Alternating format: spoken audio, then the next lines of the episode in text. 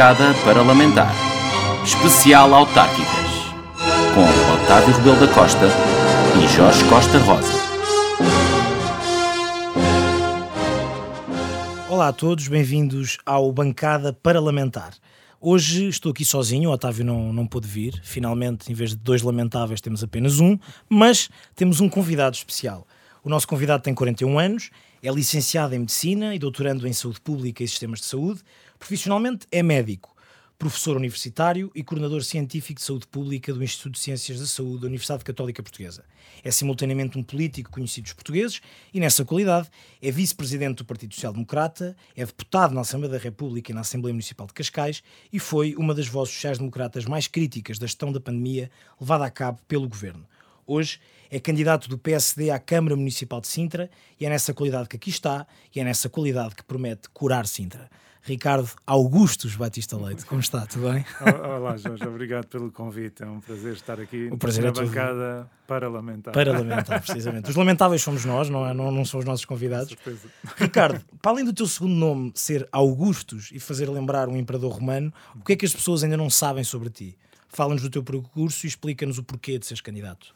Assim. Bom, uh, uh, o Augusto é uma homenagem ao, ao meu avô, em que a minha avó queria que eu tivesse o primeiro nome dele, que era Albino. Poderiam estar perante o Albino Batista o Leite. Albino Batista Leite, exato. Mas a minha mãe achou que era melhor, era melhor o Augustus como segundo nome, como uma homenagem ao meu avô, e ficou Ricardo Augustos Guerreiro, já agora. Mas é um nome. Batista Leite.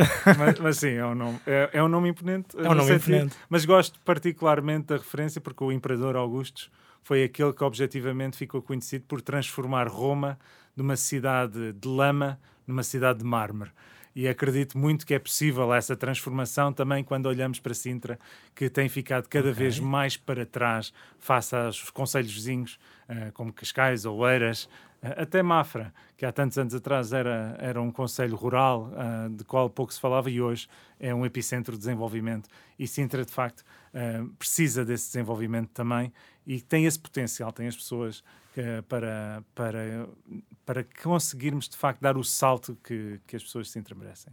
Agora, uh, outros aspectos da minha vida que as pessoas possam não conhecer é o facto de. E que queres partilhar, uh, claro. Claro, claro. a minha vida é, é um livro aberto. Uh, os meus pais vieram, vieram de Angola, como tantos outros portugueses que muito novos na altura, aliás, ainda tentaram ficar lá. Minha mãe tinha 18 anos, meu pai 20, uh, e o meu avô na altura, dizia, decidiu sair de Angola após o 25 de Abril e disse à minha mãe que não o deixava a filha em Luanda se não fosse casada. E ela disse, então eu vou casar. e casou com o meu pai, ainda estão casados estes anos depois, tantos Pronto, anos depois, então. tanto funcionou. Uh, e, portanto, ficaram lá ainda um ano, um ano e pouco. E a situação tornou-se incomportável e tornaram-se refugiados como tantos, claro. mais de um milhão de portugueses de, das ex-colónias. E eles tiveram pouco tempo aqui por Portugal, eram tão novos, decidiram começar uma vida nova no Canadá. E foi assim que foram para lá, em 76, e eu acabei por nascer em 1980 no Canadá, onde cresci. Em Toronto? Em Toronto. Uh, fiz até o quinto ano de escolaridade. E algo que não aparece no meu currículo normalmente foi o meu primeiro emprego, que foi no Canadá, foi uh, okay. com 8 anos de idade, a distribuir panfletos nas caixas de correio. uh, e depois... Mas não do PSD, não? Não, não, ainda não, ainda não. E, mais do supermercado, uh, do Lidl lá de sítio. E depois, passado um ano, já, senti, já me sentia suficientemente confiante para subir de vida e tornei-me distribuidor de jornais. Uh, e, portanto, foi uma profissão que exerci entre os 9 e os 11 e que me permitiram amealhar o meu primeiro dinheirinho e, que, sobretudo, um sentido de responsabilidade. E devo dizer que essa experiência no Canadá foi marcante. Se eu hoje estou na política, foi porque, eu creio foi porque, porque cresci naquele país okay. e explico porquê. Porque houve é. exploração infantil do Ricardo. Exatamente. Não, mais do que isso. Uh, acima de tudo, cresci numa, num país os meus pais sempre incutiram um sentido de responsabilidade comunitária, se quisermos, cívica. Certo. Mas a própria escola incentiva que as pessoas aprendam a participar em comunidade, incentivam muito o voluntariado, que ainda hoje faz muito parte da, da, minha vida e, enfim, ainda recentemente com a pandemia, apesar de todas as outras responsabilidades, voltei Fizeste para o hospital. no Hospital de Cascais. Isso, e voltei como hospital para lá, como voluntário para o, para o hospital, precisamente porque, e tenho uma organização não governamental uh, que está presente em 76 países, fui eu que a fundei, fundei como, como, e sou voluntário nessa organização, que é a Unite, que é uma rede global de parlamentares de combate às doenças infecciosas, e, e, portanto, esse espírito de missão, de presença na comunidade, de participação na comunidade, sempre esteve presente. E recordo-me, por volta de, de 9, 10 anos de idade, fizemos uma visita a um parlamento uh, provincial de Ontário, uhum. e, portanto, uma série de deputados estavam lá e nós éramos alunos, estávamos sentados a assistir aquilo. E. Um, explicaram-nos o que é que faziam aqueles parlamentares. Parlamentares. e, e, eu achei aquilo impressionante. Então, esta meia dúzia de homens e mulheres conseguem decidir o nosso futuro por nós. E depois explicaram que havia lá uns rapazes a servir as águas aos ditos deputados e diziam que eram os melhores alunos da província que eram escolhidos e convidados para fazer aquilo como okay. voluntários. E eu achei bom. Foi a motivação foi a motiva eu, quero ser, eu quero ser o rapaz a servir águas aos deputados. E aí acabaram-se os jornais. e, e, aí dediquei-me ao estudo. Uh, e de facto, mas acima de tudo, sempre ficou aquele bicho de participação pública e, enfim, são aspectos que eu acho que antes, tantos anos depois e já com a medicina claro. e tudo mais, acabam esta, este sentido de serviço público uh, acabou muitas vezes deixou por, uma marca por deixar uma marca. Muito bem. Uh, agora voltando a Portugal neste caso onde tu vives que é em Cascais. Na parede mais parede. Uh, e é precisamente em Cascais que és autarca ainda neste momento. Eu suspendi as funções a partir do momento em que fui anunciado fui a candidatura. Sim Uh, fui anunciado como candidato a, a presidente da, da, da, Câmara Municipal de Sintra. Uh, decidi suspender porque para me dedicar a 100% a Sintra, mas fui era deputado da Assembleia até, Municipal. Até então. Até então. E antes disso havia sido um, vereador e também vice-presidente da Câmara Municipal sob a liderança do Carlos Carreiras. E uma vez que não nasceste nem vives em, em Sintra, qual é a tua ligação a Sintra, exceto o facto de teres, salvo erro, uh, trabalhado no Hospital Amador a Sintra, mas tirando isso, qual é que é a tua ligação e o que é que faria com que os sintrenses votassem em ti, uma vez que não és daqui, nem vives cá? Aquilo que posso ter... Isto como se estivéssemos em Sintra, que não estamos. Exato, mas... estamos perto. Nós, de facto, um, quando, quando foi colocada a hipótese... Uh, naturalmente que há aqui um conjunto de fatores que eu acabei por ponderar. E dando um passo atrás, claro. quando viemos do Canadá, acabamos por nos fixar na parede. Uh, os meus pais decidiram isso e eu cresci naquela zona e, portanto, até diria até acabar o curso de medicina, até começar a, a exercer a profissão propriamente dita, Sintra para mim era a vila, como para tantos portugueses, o uhum. centro da vila, o monumental, capital do romantismo, a serra, a pena e eram as praias, que como jovem ali, claro. tantos jovens uh, desfrutam, Praia Grande, Praia das Maçãs. Foi só quando acabei por, por destino uh, ficar, por ficar como médico no Hospital Amadora Sintra, foi de facto o meu primeiro emprego como médico, uh, que eu comecei a conhecer um, um, outro lado de Sintra. Aquilo que está, o lado de Sintra que está na chamada malha urbana. Uhum. e estando no hospital, acabei por conhecer muitas vezes o lado mais difícil dessa malha urbana, claro. das profundas desigualdades sociais, da pobreza, alguma incaptada, alguma muito visível, e uma Sintra muito doente já à época, eh, com, com problemas graves também de segurança, e isso deixou-me uma marca muito profunda, porque eh, quando falamos de Sintra e pensamos no Palácio da Pena e na Regaleira, a, a maioria dos portugueses esquecem-se de que há, há, uma outra realidade, e, com enormes dificuldades. E isso marcou-me e depois a minha vida prosseguiu. E depois formei-me, eh, enfim, fui fazendo a minha formação específica em doenças infecciosas no Hospital Legas Muniz, onde continuei a tratar de muitos doentes do Conceito de Sintra. Portanto, essa, essa ligação ficou ser muito presente. E, Apesar de não ser visível, está lá, é, sempre, sempre esteve lá. É isso. E, e tendo trabalhado na área das doenças infecciosas, muitos dos meus doentes vive, vivem com VIH-Sida. Uhum. E isso foi algo que me marcou profundamente também, porque acabei por lidar com uma parte da sociedade que muitas vezes a própria sociedade prefere ignorar que existe. São as pessoas mais pobres, as pessoas que vivem com mais dificuldades, a problemática do consumo de drogas. Claro. E tudo isto um, muitas vezes levava-me a, a, a refletir sobre o que é isto das desigualdades sociais? O que é isto da escada social? E o que é isto? Como é, como é que nós podemos, objetivamente, por via da política, das decisões que tomamos no dia a dia, garantir que a igualdade de oportunidades não é apenas um chavão? Claro. Que uma pessoa, por nascer, não está condicionada à partida pela condição económica em que está inserida.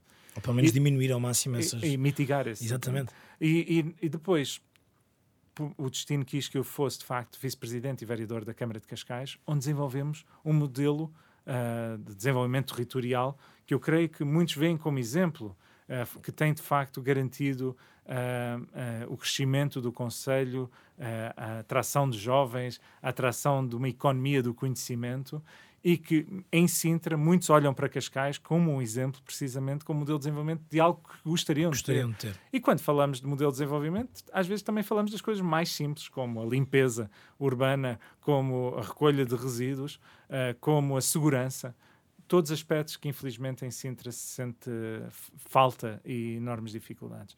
E portanto, respondendo à tua pergunta, quando o partido me desafia para ser candidato à Câmara Municipal de Sintra, eu senti que estou perante um conselho com enormes dificuldades, que eu conheci em primeira mão. Para além disso, tem um potencial gigantesco com património da humanidade, mas com um, um, uma população, com pessoas extraordinárias, com enorme valor, que querem ambicionar mais. E, para além disso, tenho uma experiência de gestão autárquica como vice-presidente de uma Câmara, que é exemplo, e posso importar, de facto, desse, muitas dessas boas práticas para o Conselho de Sintra. E senti, mais uma vez, voltando a este sentido de missão, que eu não podia virar as costas perante um desafio desta dimensão, num conselho com 311 km com quase 400 mil habitantes, que é um mini país que vai da, claro. da, orla, da orla costeira à zona rural, ao património da humanidade, à zona urbana, com a sua diversidade. Há aqui um enorme, uma, um, uma oportunidade extraordinária de nós podermos, de facto, marcar a diferença e mostrar o que é possível fazer também no país a partir do Conselho de Sintra. Então, apesar de não seres um dos mais conhecidos dos habitantes, os habitantes e a cidade não deixam de ser conhecidas para ti, não é? No, no fundo, resume-se a isto. É, é, sem dúvida que, que tenho essa ligação, mas acima de tudo sinto que também posso contribuir trazendo o que fui encontrando também lá fora pela minha experiência internacional, mas também ali então, particularmente. Isso é... e, e, devo dizer, mesmo como deputado da Assembleia da República, claro. conhecer como funciona a máquina de Estado, conhecer como funcionam as instituições europeias, conhecer como funciona o, modelo, o poder autárquico, eu creio que Sintra precisa de uma liderança desse, dessa, dessa natureza, com esta dimensão, com esta diversidade de conhecimentos e com a força e vitalidade e vontade de mudança eh, que claramente não tem existido no Conselho nos então últimos não, não tens receio que o facto de não viveres na, na, cidade e não teres nascido lá te possa prejudicar em relação aos, aos teus adversários? Achas que isso não é um problema? Bom, o, o Basílio Horta eh, como ele diz, eh, não vive eh, em Sintra, mas trabalha em Sintra. E, portanto, isso não tem impedido que nos. O que é, é esse o objetivo, não é? não tem impedido que ele tenha sido eleito, mas claro. devo dizer que optei nos últimos meses por me fixar em Sintra. Precisamente no âmbito da campanha, mas também para estar mais próximo da família, claro. porque esta vida é, é bastante exigente e, e, temos gostado tanto que se, se os quiserem uh, apostar no Ricardo Batista Leite como Presidente de Câmara, uh, nós estamos de facto a ponderar seriamente a transitarmos do Conceito de Cascais para Sintra com okay, temos aqui uma promessa temos aqui uma promessa. A minha mulher está mais convencida nesta fase. Agora num tom mais, mais, mais provocatório já que falaste do apoio do, do PSD ou de, de, quando o PSD te chamou para, para assumires este enorme desafio de candidatares à Câmara de Sintra é público, no entanto, que uh, o PSD cria como, como primeira opção o Pedro Santana Lopes e o Marco Almeida. Como é que é ser a terceira opção? Bom, é, que eu saiba, eu fui a primeira opção do Dr. Rui Rio, que foi quem decidiu. E, portanto, ele falou comigo dizendo-me exatamente isso.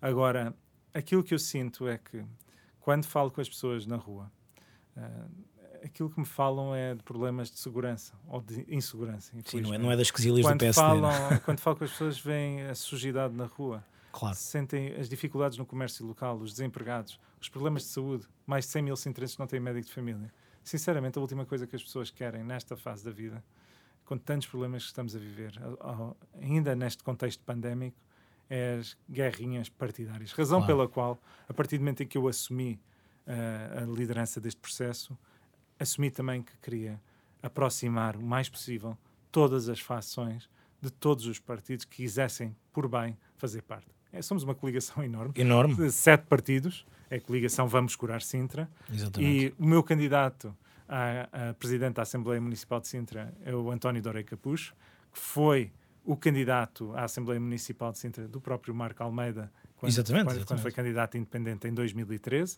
e que até levou à, à expulsão na altura do António Capucho do PSD. E isto só demonstra assim como quando se olha para as listas e percebe a quantidade de pessoas independentes, pessoas que nunca se candidataram a um único lugar na vida uh, partidária, ou certo. político, melhor dizendo, uh, que se disponibilizaram para fazer parte. E é este espírito agregador, trazendo o maior número de pessoas possível. Quem quiser colaborar connosco, trabalhar connosco e venha por bem, eu creio que nós temos que ter o espírito agregador. A política já é tão pouco atrativa para, para as pessoas. Infelizmente, é verdade. Por, por toda a conotação negativa que muitas vezes existe, eu creio que também aqui, numa lógica de uma nova geração de políticos, no qual eu, eu gosto de pensar que faço parte, claro.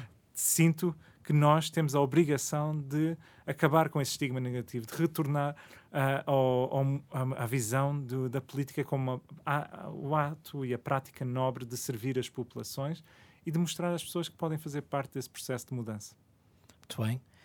Uh, relativamente ao teu, falaste de, de, da coligação Vamos Curar Sintra, a minha dúvida é a utilização do lema Vamos Curar Sintra não pode ser interpretado como uma utilização para uma candidatura autárquica do tema da pandemia ou do facto de seres médico? Em que é que se, em que é que se consubstancia de facto o curar Sintra? O que é que é curar Sintra? Na, infelizmente, por, por, força das circunstâncias que, que acabei de escrever, uh, se olhamos para Oeiras ou para Cascais ou para Mafra, onde se está a discutir qual, quais são as próximas grandes empresas que vão atrair, qual é a próxima linha de desenvolvimento, de conhecimento que vão implementar. Em Sintra estamos a falar sobre como é que vamos resolver os problemas da recolha de lixo, como é que nós vamos garantir que famílias que estão em situação de pobreza extrema não passem fome, como é que nós vamos garantir que as pessoas possam andar de comboio à noite sem se sentirem inseguras. O que eu estou a dizer é que estamos 20 anos atrasados face aos nossos conselhos vizinhos. É um conselho que tem muitas doenças que precisam de cura. É evidente que há uma conotação nessa, claro. nessa mensagem. Há uma ligação. De que há um com... médico que é candidato, que sou eu. e esse médico tem uma forma estruturada de pensar, fruto da minha atividade profissional. Claro. E é importante que os sintrenses, quando decidirem, saibam isto. Porque o facto de ser médico condiciona a minha forma de pensar e estar na política. Porque eu tenho um modelo de pensamento que passa sempre por uma fase de diagnóstico Exato. e que segue-se com a fase de tratamento. Claro. É assim que eu vejo as coisas. E o diagnóstico está feito. E neste momento nós sabemos, e o nosso programa apresenta um conjunto de propostas, precisamente para ir ao encontro do tratamento para os vários problemas que existem, como por exemplo a videovigilância na segurança, como por exemplo garantir acesso a um médico assistente a todos os sintrenses, mais de 100 mil que não têm médico de família, garantir um novo modelo de gestão de resíduos e de, de gestão ambiental focado precisamente na resolução da questão do recolha de lixo, focarmos em novas soluções de mobilidade que resolvam os graves problemas de, de, falta de transportes públicos no próprio Conselho. E é, é, exatamente este tipo de Presidente de Câmara proativo, capaz de decidir que Sintra precisa. E que Sintra precisa e que eu, me posiciono espero eu, como candidato ideal para que possam escolher. Então eu faço-lhe a pergunta que qualquer paciente deve fazer: Doutor, há cura? Ah. yeah, e, e, reparei que trataste, passaste do tu para, para você, doutor, para o doutor, é muito bem. O, uh, mas dizer que, felizmente, há, há, cura, há, há tratamento, há cura. E, e essa cura uh, é possível porque é um território com potencial é, extraordinário. E os conselhos vizinhos provam isso, não é? E, e tal e qual. E vemos conselhos como Mafra, que, que, estava de facto numa situação muito mais atrasada do ponto de vista da maioria dos indicadores há 20 anos e hoje ultrapassou largamente Sintra. Mas vejamos o caso da segurança, que eu acho que é paradigmático.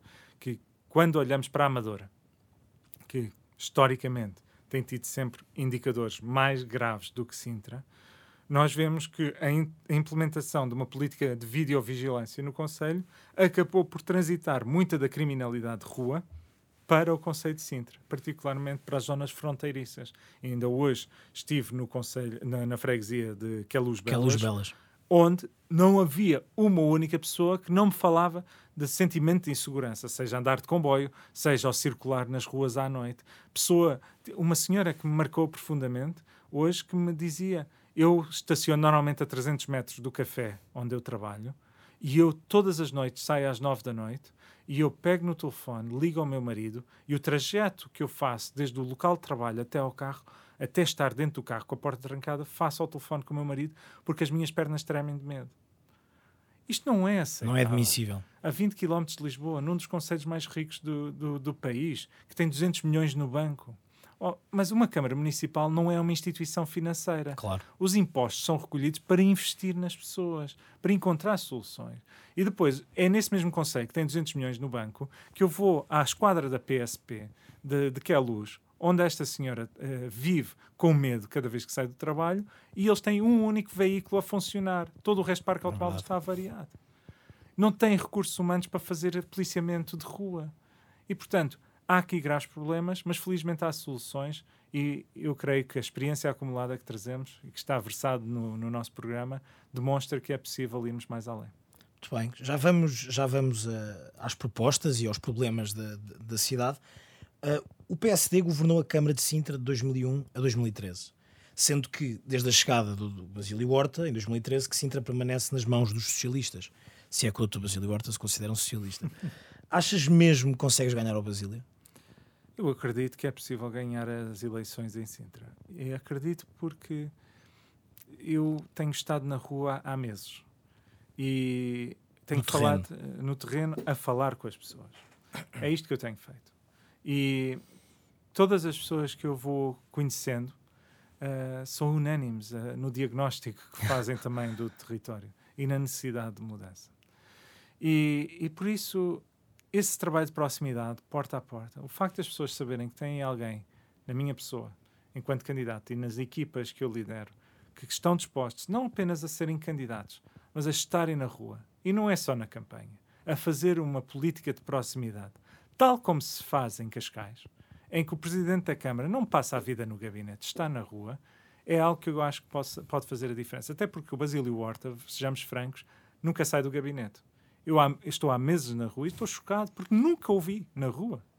Nunca. Já, já, já ouvimos esses boatos. E, e, e, de facto é chocante. Claro. E, e, que cada vez que alguém quer fazer alguma coisa, as pessoas mandam, ligam para a Câmara e ninguém atende. Mandam e-mails, ninguém responde. Há uma aplicação móvel que é o Sintra Resolve, as pessoas tiram uma fotografia aos problemas, mandam para a câmara, mas é o Sintra não resolve. Não resolve nada. Portanto, nós, nós, objetivamente, estamos perante eh, um, um, um poder local que se apropriou desse poder, mas distanciou-se das pessoas. E a demonstração cabal de que estamos perante um presidente de Câmara que não está, de facto, mais em condições para continuar a exercer essas funções com a dignidade que o cargo existe, é o facto de Basílio Horta, pura e simplesmente, recusar todos os desafios para debater comigo. Uma pessoa que está há oito anos à frente de uma Câmara Municipal não estar disposta a sentar-se perante o principal adversário político para debater ideias, para um confronto de ideias, para responder perante as perguntas das pessoas, perante aquilo que ele não conseguiu fazer nos últimos oito anos, é uma violação dos mais básicos princípios claro. democráticos. E é algo que eu pessoalmente não, não, não, não entendo e creio que é, é um desrespeito perante a, a, população de Sintra. Por isso é que, neste momento, os meus cartazes dizem que Sintra precisa de um debate. Claro. Porque, objetivamente, como é que nós podemos melhorar o território se aqueles que se propõem a serem Uh, os líderes de, de, de, do poder local não estão dispostos a confrontar essas ideias. Que claro, porque o próprio jogo é... democrático funciona assim, não é? Com Tem que haver escrutínio e accountability. E se, se, se, nem o próprio opositor uh, o, e o principal adversário pode de facto ter um debate com, com o presidente da Câmara, é complicado que, que a democracia funcione. Não é?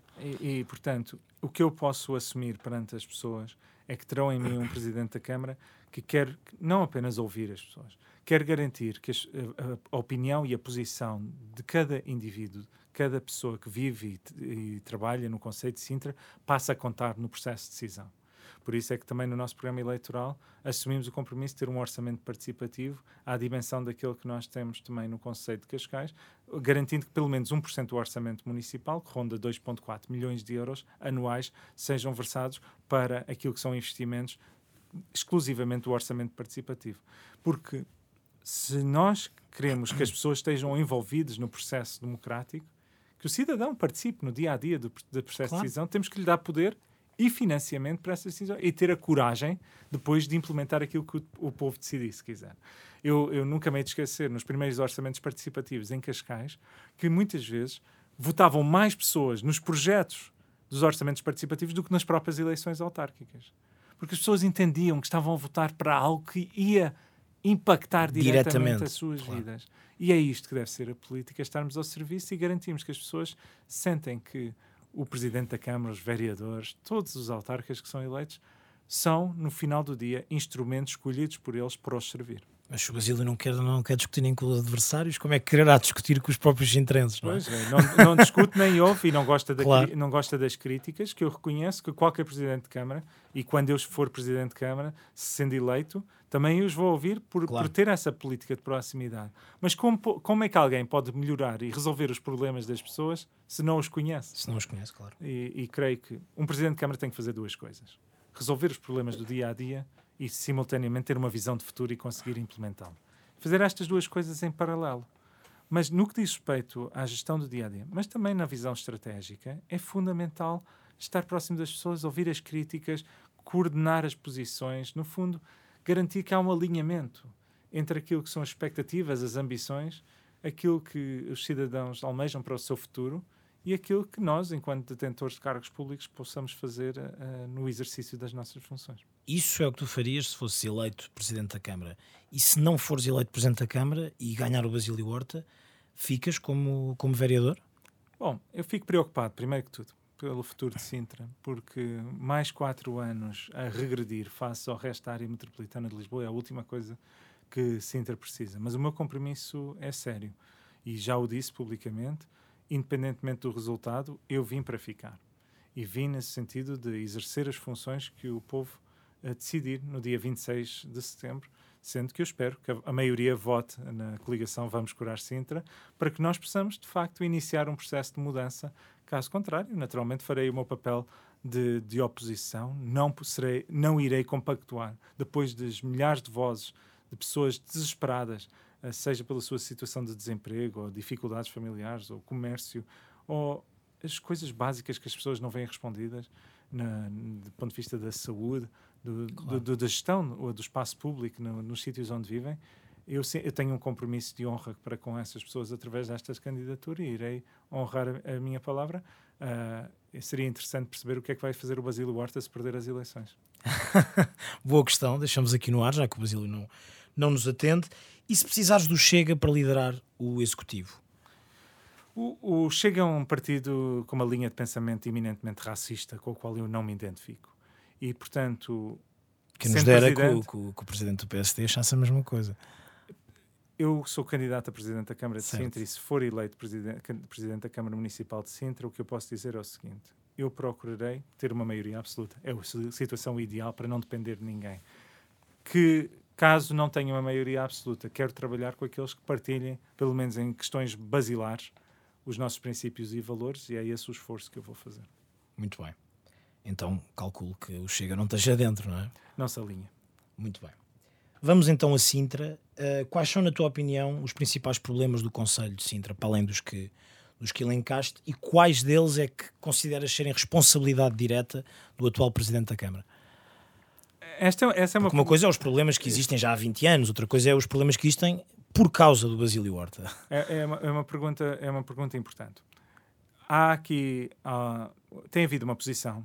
Vou começar pela questão que eu considero que é o, o, o se quisermos, o pecado capital de Basílio Horta, certo. enquanto Presidente de Câmara, e depois vamos às questões específicas. Muito bem. O, o pecado capital é o facto de Basílio Horta considerar. Vamos ao diagnóstico. Exato. o pecado capital de Basílio Horta é o facto de achar que se algo não for na lei explicitamente a sua responsabilidade, que deve sacudir a água do capote. Se há falta de médicos de família, é a responsabilidade do governo. Se há insegurança na rua, a responsabilidade é do ministro Eduardo Cabrita. Se, uh, não, se as, se, as, pessoas sentem que não têm uh, o apoio, de, se a economia não funcionar, a responsabilidade é do ministro da Economia.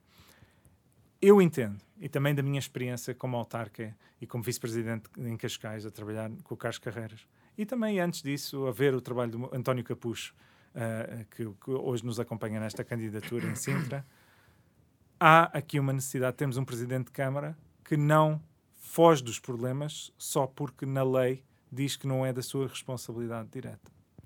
A lei também permite que haja uma interferência. A lei não impede que se possa fazer.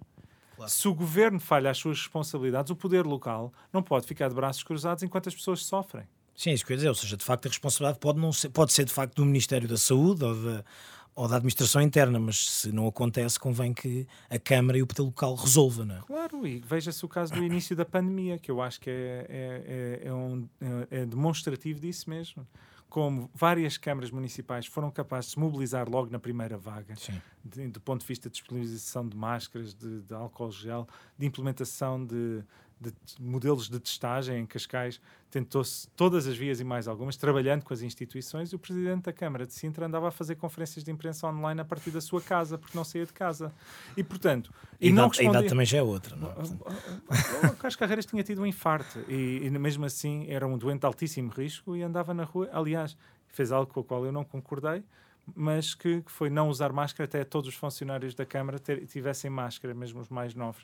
E num espírito de liderança, que, colocando em risco a sua própria vida. Mas isto para dizer claro. que são formas de estar diferentes da vida. Claro. Eu identifico-me com a visão de que nós temos que chegar à frente. Então vamos aos problemas. O principal problema, neste momento, o primeiro problema identificado pelos sintrenses é, claro, a segurança.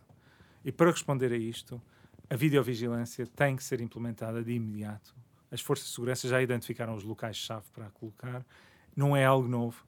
O Conselho ao lado da Amadora já o fez. Portanto, do ponto de vista, já existe, portanto, a precedência legal certo. que nos permite avançar. Mas não achas que pode haver um problema uh, na dicotomia liberdade versus segurança com, com a instalação de câmaras de videovigilância? Desde que é fe seja feito à luz daquilo que a Comissão Nacional de Proteção de Dados autorizou, tal como autorizou na Amadora, essa, essa proteção de dados está assegurada.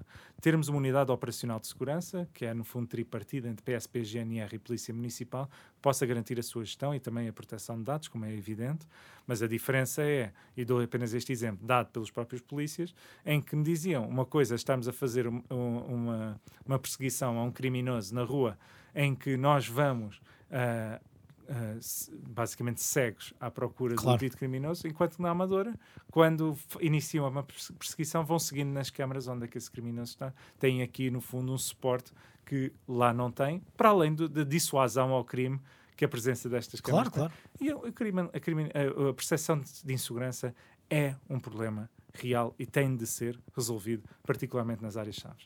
Mas há outros aspectos que, do ponto de vista de segurança, têm que ser resolvidos e por isso assumimos o compromisso quer da melhoria da iluminação pública, substituição de toda a iluminação pública por LEDs, porque a iluminação está demonstrado que diminui a criminalidade, desde que fez, feita de forma, de facto, inteligente e à, luz claro. daquilo que são as necessidades.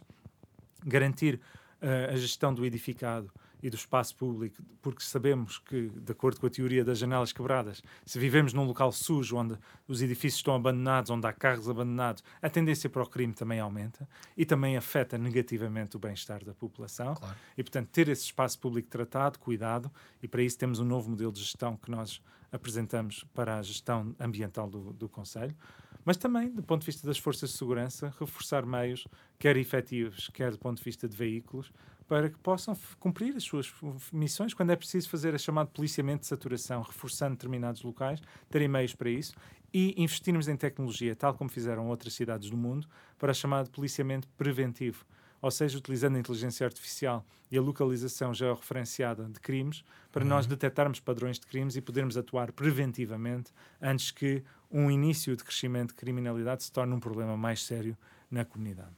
Mas depois há um lado social da segurança. E aí temos uma proposta muito concreta, porque nós sabemos que muitos dos jovens que vivem em situação uh, mais problemática, uh, de insuficiência económica, em famílias destruturadas, muitas vezes sentem que a criminalidade é a única saída. É a única porta, claro. E aí nós temos um programa, que é um programa de mentoria chamado Manas e Manos, em que basicamente nós queremos investir em psicólogos clínicos nas escolas para uh, identificar e ajudar estes jovens em situação de risco e identificar pessoas da comunidade que tenham vivido experiências semelhantes e que no final do dia tenham vingado e que okay. possam servir de mentores para estes jovens para lhes dizer: atenção, cresceste num bairro problemático, numa família destruturada, mas não estás destinado a falhar. tu também tens uma oportunidade. De certa forma, também há uma legitimidade, porque eu também tive Isso mesmo. no teu, no, teu, no teu lugar. E nós podemos criar programas. A cidade de Chicago fez algo muito semelhante, que, que inspirou esta ideia, e pode ser transformador para o futuro do Conselho, porque nós precisamos de quebrar o ciclo de pobreza. Claro. E infelizmente o que estamos a ver é, são ciclos viciosos de pobreza que se vão alimentando. E aqui entramos na questão da economia local, que é um outro grave problema. Quanto mais pobre é o Conselho, mais afastamos os, os talentos do Conselho e vemos que estão cada vez mais fixados no Conselho pessoas que se sentem presas. Temos o, o principal empregador, eh, são cadeias de supermercados. Por isso é que Os cérebros fogem, não é? é, é isso mesmo. E nós vemos que entre julho de 2019 e, e julho 2021 houve um aumento de desemprego de quase 80%. Foi o segundo pior conselho do, do, do- da área metropolitana de Lisboa a seguir ao Odivelas. Porquê? Porque temos um modelo económico assente na precariedade. O segundo maior empregador é a Câmara Municipal.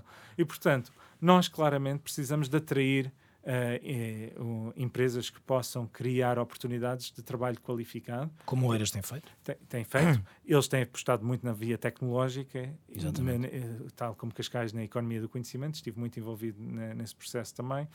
Eu acredito que Sintra deve se posicionar como a capital da economia circular e sustentável. E nós conseguirmos identificar empresas que estão muito focadas nesta questão da sustentabilidade e tentar trazê-las de fora para dentro, fixá-las em Sintra, tendo uma, uma atitude proativa.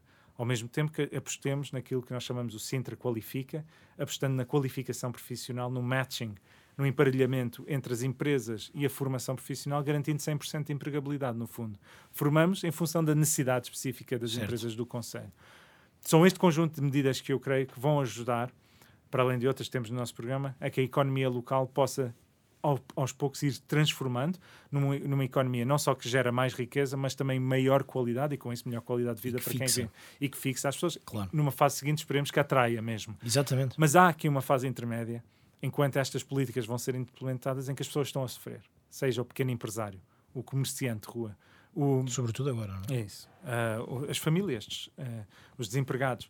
E aí nós propomos a criação no, num fundo social de emergência, que basicamente este fundo ah, pretende responder às situações mais preocupantes do ponto de vista social, garantindo, por exemplo, que pequenas empresas não fechem nesta fase de transição em que saímos da pandemia, garantindo que possam continuar. E nós sabemos que muitas vezes é esta pequena alavancagem que garante essa sobrevivência uma loja de rua que ainda tem que pagar a renda, se não tiver essa ajuda nesta fase, pode vir a ter que fechar as portas. Ou as famílias, mesmo as que não estão desempregadas, mas que têm filhos e que um ordenado mínimo, que muitas vezes é o que elas têm, para pagar eh, e sustentar a família, mais pagar a renda, não é suficiente, garantir Claro. que as ajudamos nesta fase. E sabes numa- quanto custaria essa medida? Neste momento, nós tam- depende daquilo que é a avaliação que nós temos que fazer. Nós temos que ajustar em função daquilo que é o orçamento municipal, como é óbvio, mas neste momento nós temos, do ponto de vista de reservas bancárias, perto de 200 milhões de euros. 50 milhões foram alocados para a construção do edifício que o Basílio Horta chama de hospital, É verdade. eh, que não o é. Já lá vamos. E que não o é e que infelizmente vai exigir muito mais investimento para o adaptar a um hospital, mas já lá vamos. Eh, porque infelizmente com aquele modelo eh, se uma pessoa tiver cancro vai ter que continuar a ir para o Amadora Sintra ou para Cascais, se uma pessoa tiver um, um AVC muito provavelmente também vai ter que continuar a ir para o Amadora Sintra, ou se quiser ter um filho, também não é lá porque também não tem serviço de maternidade nem de obstetrícia. Mas dizia eu que nós precisamos de identificar as oportunidades. Com estes 150 milhões de euros, de facto, temos de perceber que esta injeção de capital direto é vital, para além de ter, procurarmos linhas de financiamento que consigamos retirar. Daí que eu não consigo dar um valor direto, porque pretendo Certo. dos financiamentos europeus que neste momento estão a ser negociados e que nós temos que exigir que Sintra seja colocado nesse bolo. Não tem havido da parte da Câmara Municipal, de facto, grande trabalho em, em exigir a presença desse de Sintra nesse- nessas linhas de financiamento. E isso leva a outra questão, que nós queremos garantir a representatividade de Sintra em Bruxelas, que é algo que também não é muito comum das câmaras municipais, mas que entendemos que temos de ter uma voz em Bruxelas que esteja a defender os interesses de Sintra, a fazer, no fundo, a defesa dos nossos interesses junto às instituições europeias, garantindo financiamento para o nosso Conselho, garantindo que estamos na primeira linha quando abrem linhas de financiamento para as nossas empresas, para financiamentos públicos, para que nós possamos aproveitar desses mesmos investimentos. Por outro lado, ainda um terceiro aspecto que é a questão ambiental, de recolha de resíduos. eh, E que é um problema em Sintra, não é? Sim, e foi uma opção de Basílio Horta, de, no fundo, de acabar com a empresa municipal que geria os resíduos e passar para os serviços municipalizados das águas de Sintra, o SEMAS, e neste momento é um falhanço. É preciso reconhecer que não conseguem dar resposta. E por isso, mais uma vez, reportando ao exemplo e à experiência de Cascais, que há 20 anos atrás sofria do mesmo mal, foi criada de facto uma entidade pública, que é Cascais Ambiente, que hoje consegue fazer a gestão não apenas da recolha de resíduos, mas toda a gestão ambiental.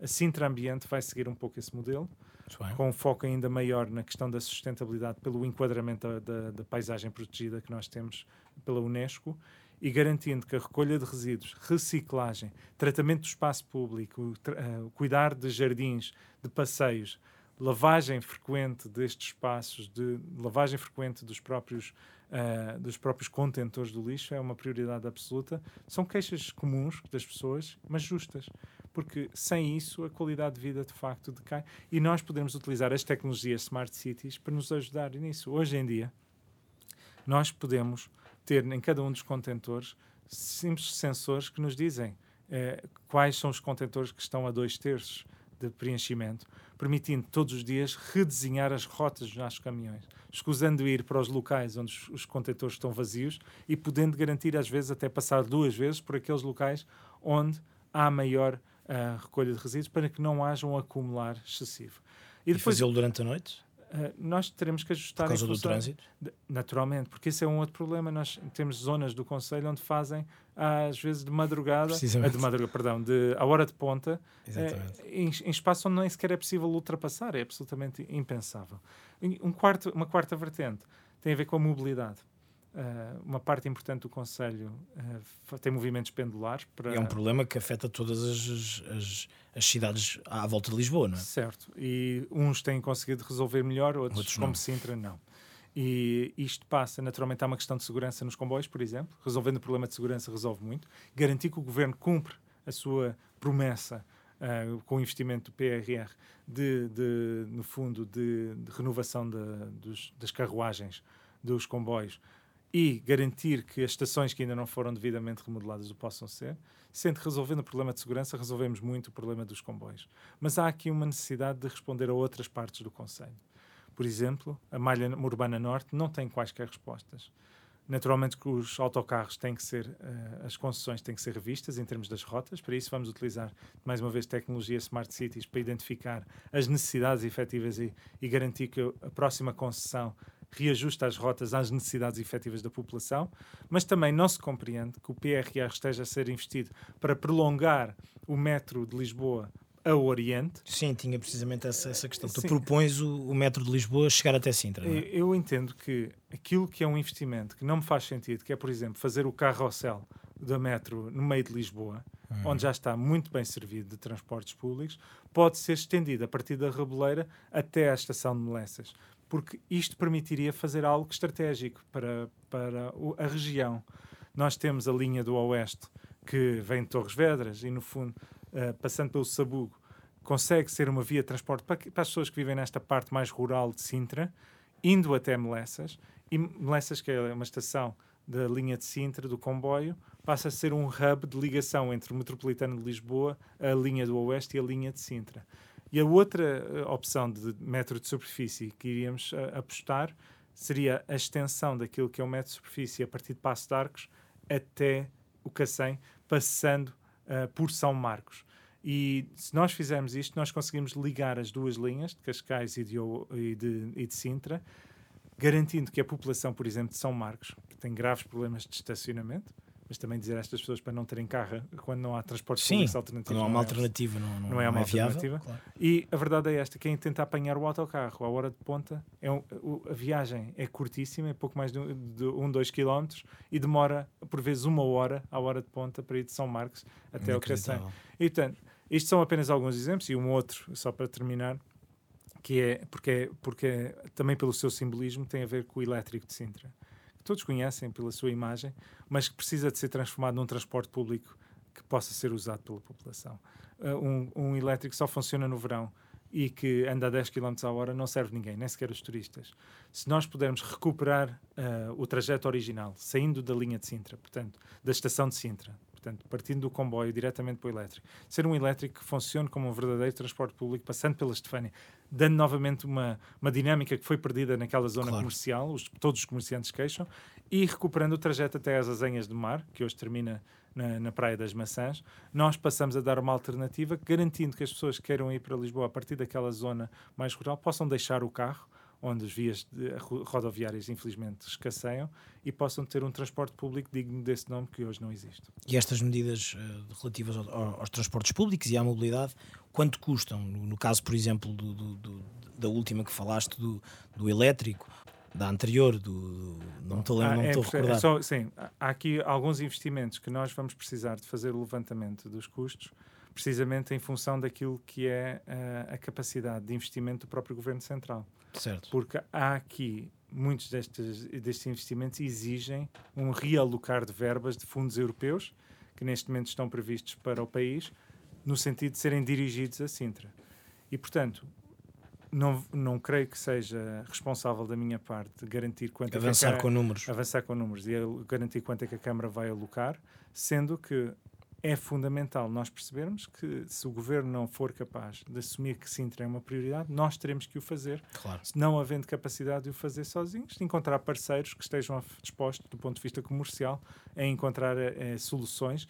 O fundamental é que as pessoas possam ter estas soluções enquadradas e depois garantir que este conjunto de soluções de respostas de transporte estejam enquadradas num, numa simples aplicação móvel como por exemplo existe em Londres, que integra todos os transportes públicos do Conselho para que as pessoas possam, dizer, nesse, nesse, nesse, nessa app, dizer eu quero ir do destino A para o destino B e dizer quais são as diferentes opções que tem, poder adquirir diretamente os bilhetes online sem precisar de, de transação de dinheiro, para além de todos os transportes passarem a ter contactless, que hoje é muito comum em muitas cidades do mundo e que infelizmente está longe de ser uma realidade.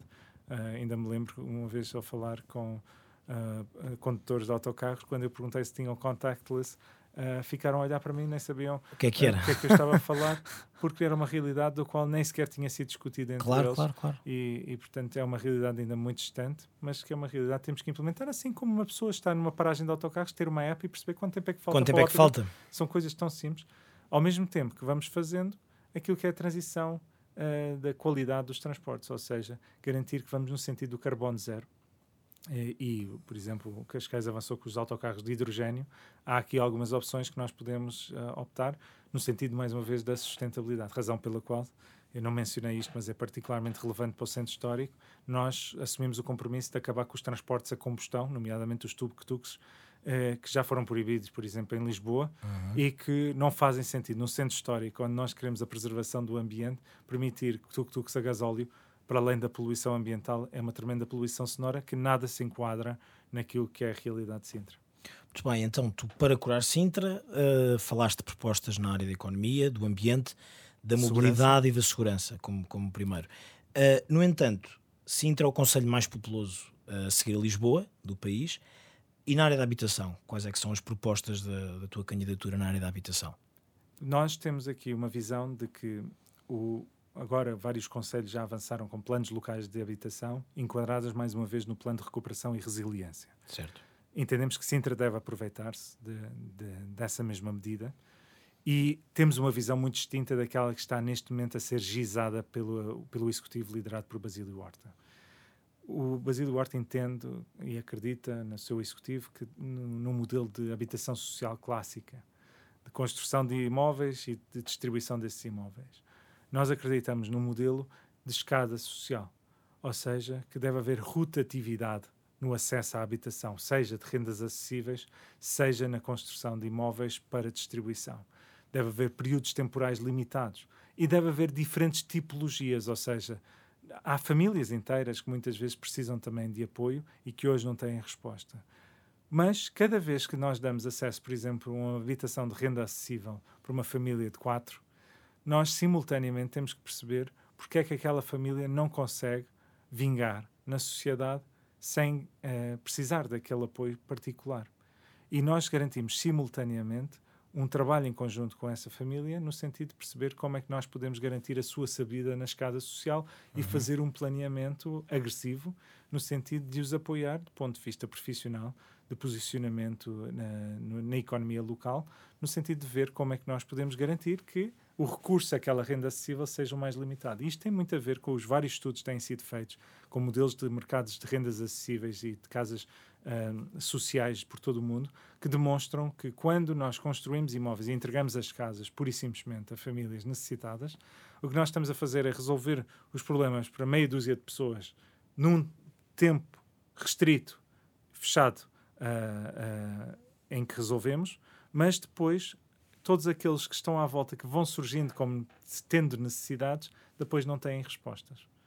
E o que nós precisamos é de um modelo em contínuo e que, e que seja também segmentado, ou seja, por um lado temos os mais jovens que se querem afirmar, por outro lado querem sair da casa dos pais, ilegitimamente, por outro lado temos jovens famílias, por outro lado temos pessoas em situação uh, mais avançada, em idades mais avançadas, que muitas vezes também precisam. Pessoas aos 50 e tal anos que ficaram desempregadas e têm muita dificuldade em recuperar a sua posição na sociedade.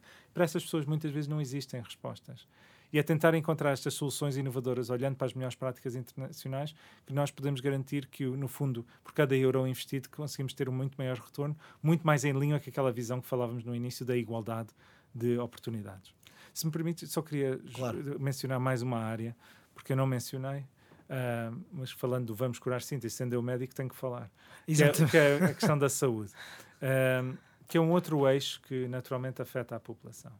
E aqui temos algumas soluções inovadoras. Eu assumo o compromisso, sendo eleito presidente da Câmara, eu vou assumir o pelouro da saúde pessoalmente. E, portanto, é um compromisso pessoal meu. Muito bem. E, havendo mais de 100 mil sintrenses sem médico de família, nós assumimos o compromisso, com o investimento direto municipal, de garantir quem não tem médico de família e quiser um médico assistente, enquanto o governo não garante o médico de família, nós garantimos esse financiamento direto.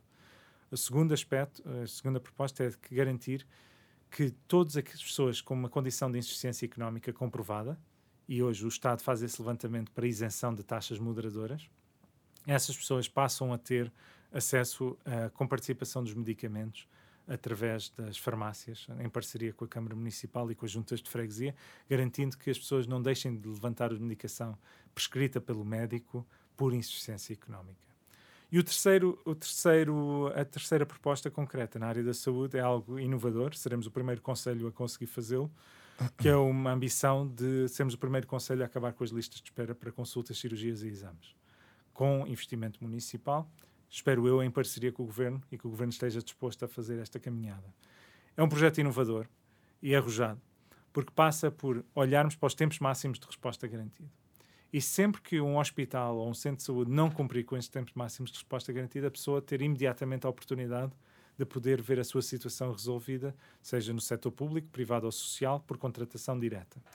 Uhum. E isto, a ideia da nossa parte é que essa despesa seja partilhada entre a Câmara Municipal e a instituição que falhou no cumprimento do prazo, de modo a haver um incentivo para que haja um cumprimento dos prazos da parte Exatamente, para não falhar.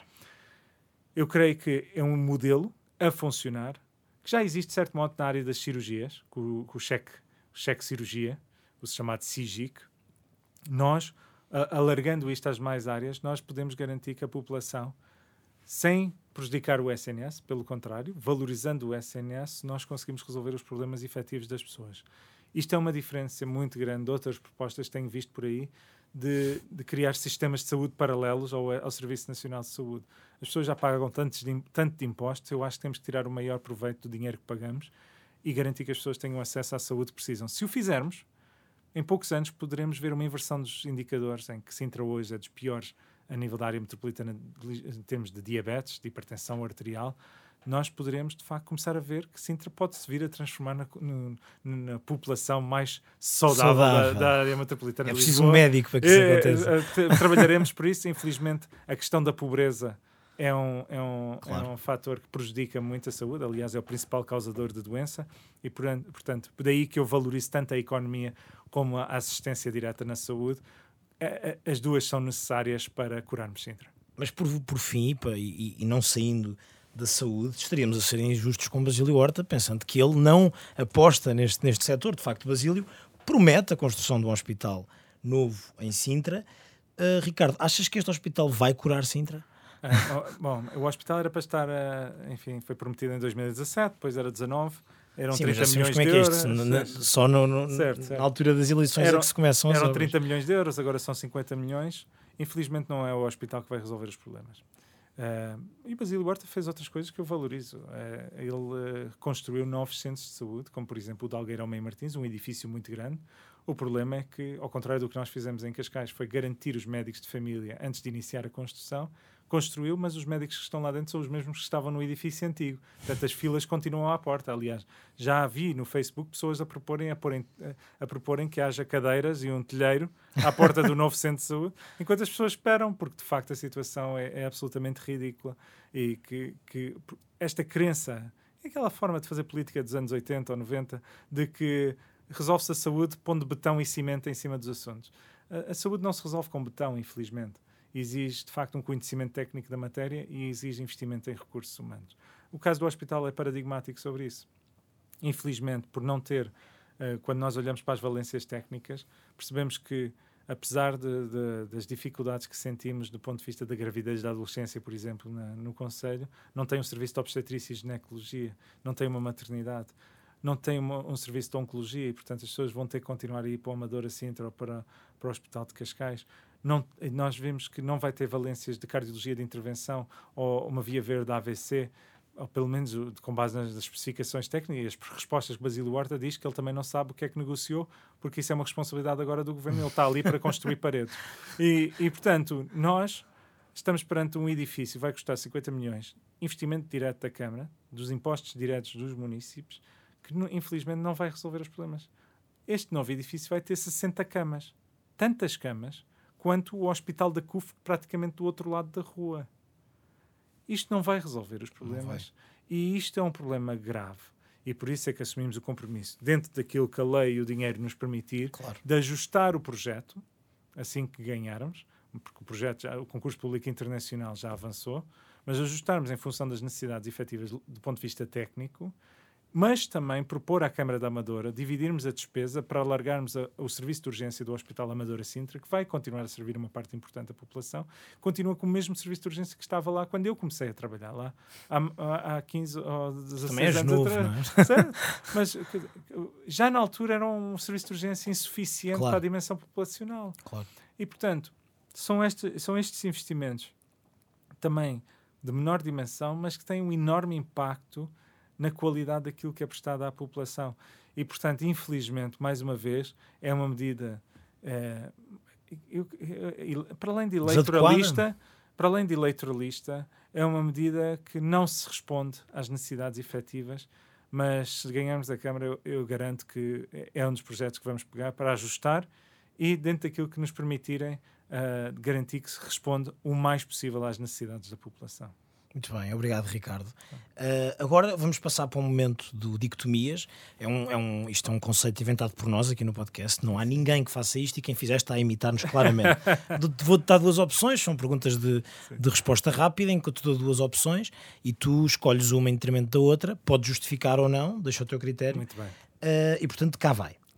Sá Carneiro ficaria mais satisfeito com a liderança de Rui Rio ou com a presidência de Marcelo Rebelo de Sousa? Eu acho que ele ficaria contente com os dois. Ah, é assim, nós damos uma borla a todos os convidados. ok, então já E, gastei, portanto, já gastei o meu Não crédito. sei se queres gastar aqui. é que nós, nós nunca dizemos quantas é que temos. Ok, Mas ok. dizemos que há sempre uma borla. Queres gastar já aqui? Esta gasto, aqui. gasto aqui. Gastas aqui? Eu, eu, porque, Isso é corajoso. Certo, certo. Com quem é que preferia jantar? Marcelo Rebelo de Sousa ou Francisco Pinto Balsemão? Bom, eu, nunca, eu já tive a oportunidade de jantar com Francisco Balsemão e, portanto, agora diria Marcelo Rebelo de Sousa, assim teria a oportunidade de ter jantado com os dois. Muito bem. Para presidente do PSD, Paulo Rangel ou Miguel Pinto Luz? Bom, aí eu, eu teria que dizer que nós temos um presidente e, portanto... Sim, para o momento presidente é- futuro. Ou numa hipotética situação em que o Rio não existia, Mas ah, faltam aí tantos nomes, eh, eu diria que não, não- essa é uma queres coisa- sugerir algum nome que, que falta aqui?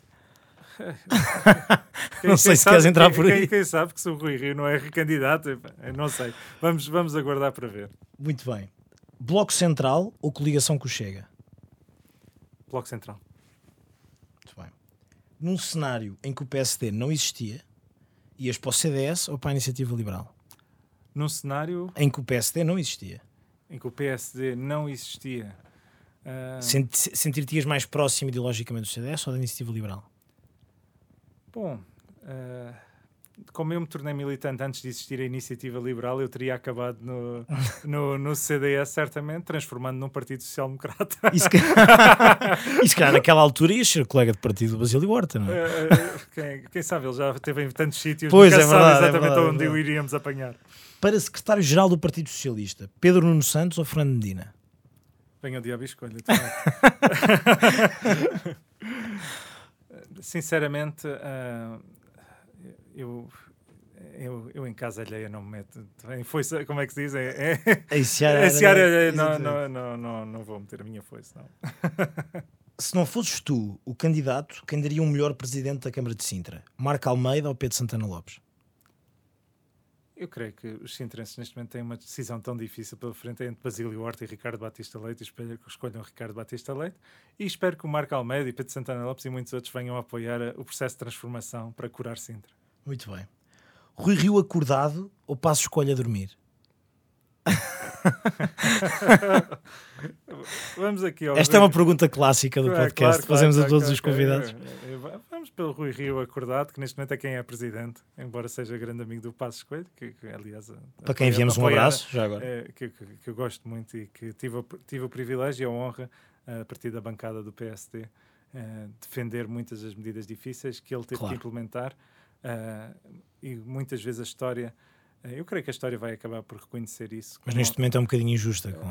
é, é- continua a ser, aos poucos vai, vai sendo mais justa, eh, reconhecendo que eh, Pedro Passos Coelho fez aquilo que era necessário perante o contexto que Claro. ele vivia, de, de- perante a herança que ele sofreu de facto e que, eh, que, ele, eh, que ele enfrentou da Troika. O legado de José sequência Sócrates. na- de José Sócrates, do Partido Socialista, e de facto vi, vi a dificul- as dificuldades, vi, vi, vivi e tenho uma enorme admiração por Pedro Passos Coelho. Muito bem. Num cenário completamente hipotético, preferes ser vereador com pelour do Basílio Horta ou ser ministro da Saúde de António Costa? Credo. Eh, posso, Se fosse fácil, estavam cá outros, claro, Ricardo. claro. Posso dizer que nem um nem outro. Nenhum dos dois. Não. Muito bem.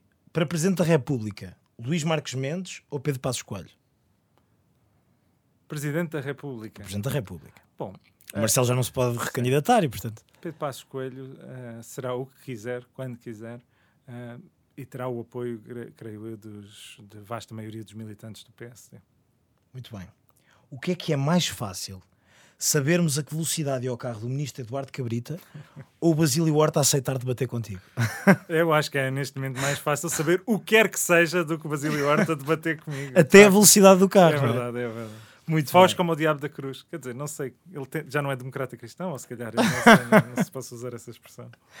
Muito bem, agora vamos passar para o último momento do, do nosso podcast, que é uma espécie de comissão de inquérito, em que te fazemos algumas, neste caso, em que te faço algumas perguntas ah, um bocadinho mais difíceis de responder. Ainda mais, assim. ainda mais. Ainda mais. Muito bem. Em primeiro lugar, protagonizaste uma polémica quando usaste as redes sociais para denunciar uma situação que te impressionou como médico voluntário no Hospital de Cascais, que falámos há pouco. Nessa publicação podia ler-se, e passo a citar, Nunca vi tantas pessoas morrerem num só turno de 12 horas, nunca vi tantas mortes na minha vida profissional num tão curto espaço de tempo. Mais tarde, o hospital veio esclarecer que nesse turno só tinha morrido uma pessoa infectada com Covid-19. Porquê gerar o pânico, ainda para mais, ao que parece, sem fundo de verdade?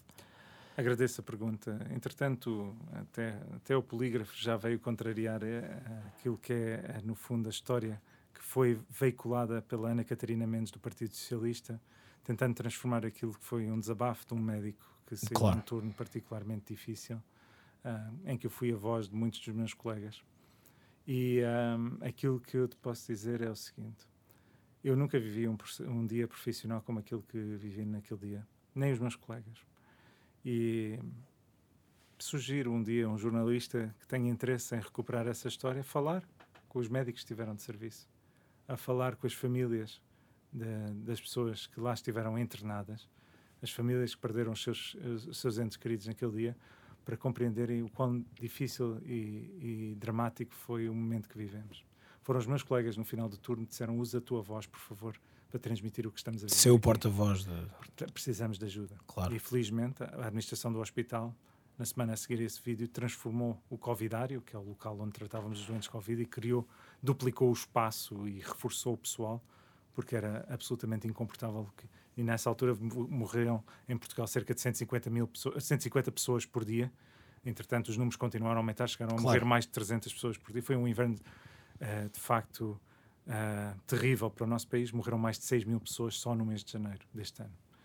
E acredito e... que seja especialmente difícil estando do lado a lado dos profissionais de saúde. Eu, só eu sei, a minha mulher, quando, claro. quando como eu cheguei a casa naquele dia, aliás, só, só fiz o vídeo no dia seguinte, claro. seguindo o pedido dos meus colegas, e de facto, eu já tive a oportunidade de dizer, eu parei de contar ao, à quinta pessoa que faleceu, no contacto foi feito, e o hospital, entretanto, não sei como é que eles uh, fizeram a afirmação que fizeram, um, porque na realidade foi isto que aconteceu e por isso é que eu digo: quem tem dúvidas, fale com os colegas. Que fale, sim. E quem não, estamos a falar do Hospital de Cascais, é um hospital de pequena, média dimensão, um, em que de facto morrer uma pessoa é uma raridade.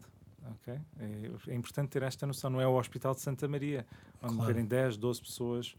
Enfim, é mais uma terça-feira. Claro. Não, não, isso também não. Mas no, no contexto de Covid, naquele claro. período, seria relativamente Sim. comum. Uh, uh, ou mesmo 20, quer dizer, uh, naquele período, naquele mês de janeiro, foi de facto muito difícil. No Hospital de Cascais, de facto, 5 pessoas. Só para ter noção, nós tínhamos 80 doentes quando entramos no Covidário. Uh, esse, um dia normal, em abril de 2020, nós tínhamos cerca de 15. E era um mau dia. Ok? okay. Tínhamos 80. E, de facto, transformaram as pessoas do Partido Socialista, Ana Catarina Mendes em particular, de uma forma completamente abjeta e uh, insensível uh, o sofrimento humano num jogo partidário. Porque havia um objetivo, claro, de me atacar. Duas semanas antes, o Primeiro-Ministro disse que eu era um traidor à nação e um conspirador internacional. Não sei se recordas. Sim, sim, recordo-me perfeitamente. E, e como isso, enfim, foi tão ridículo que não resultou, quando de facto apelei a esta a intervenção e basicamente faço o apelo, como todos poderão ver no texto, deixando algumas sugestões de que é que podíamos fazer Sim. mais para responder à pandemia.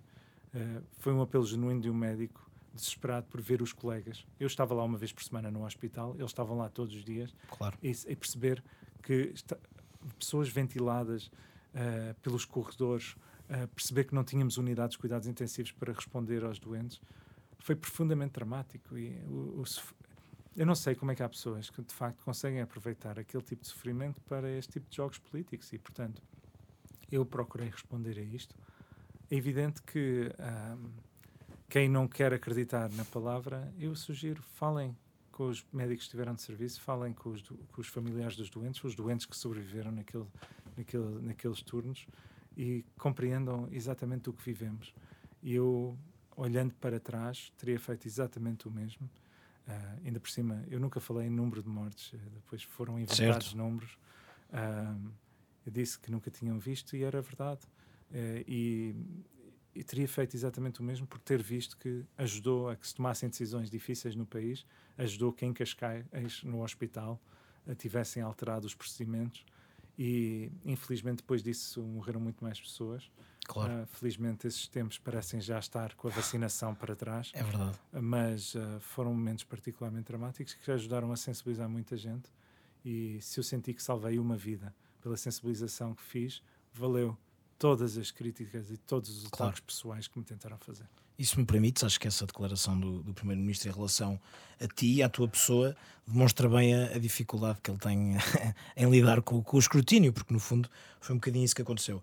Passando para a segunda pergunta desta Comissão de Inquérito, se o resultado nacional das eleições autárquicas de 2021 for, como se prevê que seja, uma derrota para o PSD, achas que o Rui Rio tem condições para continuar na liderança do partido? Bom, eu, eu tenho alguma expectativa diferente daquilo que, que são as análises que vou ouvindo sobre os potenciais resultados eleitorais. Um, e, portanto, estou O próprio disse que as próximas eleições autárquicas é que interessam, não são estas. uh, aquilo que eu acho, sinceramente, em algumas câmaras-chave, uh, começando por Sintra, como, como é óbvio, claro. pode haver surpresas e, nesse sentido, vamos aguardar pela noite eleitoral. Na noite eleitoral o, o podcast uh, parlamentar terá muitos comentadores políticos para analisar a situação política. Eu, neste momento, sou candidato a Sintra. É a Sintra, é para com as pessoas de Sintra que eu, que eu, que eu, que eu estou comprometido e deixo os comentários políticos e as análises para os outros. Muito bem. Uh, por último, uma pergunta um bocadinho mais pessoal. És casado com a nossa correligionária de partido, Teresa Anjinho, ex-dirigente e ex-deputada do CDS. Para quem viu, desde já um abraço. Como é que é estar casado com alguém que também tem uma vida política ativa noutro partido? Neste momento acho que não tem, mas Exato. como é que é estar casado com alguém? Bom, a, a Teresa de facto é uma mulher extraordinária uh, e de uma paciência infinita, senão não estaria casada comigo neste momento. Uh, e, mas a verdade é que de facto ela neste momento não é militante, já não é há alguns anos, porque eh, exerce funções como provedora adjunta de justiça e assumiu que quando uh, foi, acabou por assumir essas funções, que tinha que ter uma posição de independência. No fundo, ela acaba por ser advogada do povo claro. uh, contra o, o, Estado, muitas vezes. Uh, e nesse sentido exigia essa independência, ela acabou por se desfiliar e é, é independente. Uh, mas. Mas acredito é, que há é... divergências que levam ao debate ideológico, não é? Não, porque, como qualquer homem um casamento feliz acaba por sempre por concordar com a Teresa em todas as discussões. Mas uh, aquilo que posso dizer é que é uma benção, de facto, a Teresa ter tido essa experiência, porque quem exerce funções políticas ao nível que, se, que eu neste momento estou a exercer, sendo candidato agora a segunda maior autarquia em termos de população claro. do país, um, de facto é preciso ter eu acho que é muito difícil para quem não teve vivência política. Claro, ter essa empatia é, e compreensão. compreensão das claro. horas distantes, claro. de conseguir transmitir isso aos miúdos lá em casa, de claro tentar explicar um, o quão difícil é e as decisões que temos que tomar em determinados momentos. Uh, as ausências tão difíceis de momentos chaves da vida familiar. Claro que sim. E, um, e, portanto, acaba aspecto... por enriquecer mais do que, ah, do que o contrário. Sim, e, e, e, felizmente nós conseguimos, uh, como eu digo, acabo por concordar com muita coisa, mas, um, mas também temos as nossas divergências, e, mas isso também enriquece. É evidente claro que, que a política, a discussão da política acaba por ser parte das nossas conversas di diárias. Uh, mas também de vez em quando fazemos uma pausa porque uh, a vida familiar também exige alguma introspeção uh, para além da política e, uh, e felizmente temos esse equilíbrio. Muito bem, Ricardo. Foi um gosto ter-te aqui. Obrigado por teres aceitado o nosso convite. E por fim, fazemos o, faço o que, o que fazemos sempre, que é perguntar-te se queres mandar beijinhos para alguém. Olha, mando um forte abraço ao Dr. Basílio Horta, a quem apelo para que participe num debate comigo Uh, qualquer hora, qualquer dia. Pode ser até no pode podcast. Ser no, e na linha de comboio, não é? Na, na, na estação de comboio. Eu até diria que eu estou disponível para debater com o Basílio Horta no Largo, no, no, no Largo do Rato, uh, na sede do Partido Socialista, para o podcast do PS, se ele quiser, como moderador à escolha. Eu debato com ele a qualquer dia, a qualquer hora. E nós também convidamos já agora para ser aqui no Bancada Parlamentar, teremos todo o gosto. Eu aceito. Vamos ver se ele aceita. Já aceitaste, uh, publicamente, ao contrário do, do Basílio. E portanto, onde for preciso, eu deixo este abraço com, com muito carinho para que possamos debater. Uh, as pessoas de Sintra assim o merecem. Jorge, agradeço-te imenso este Parece. convite. Foi, é foi, foi um enorme gosto e parabéns pela bancada parlamentar. Muito obrigado. É lamentável.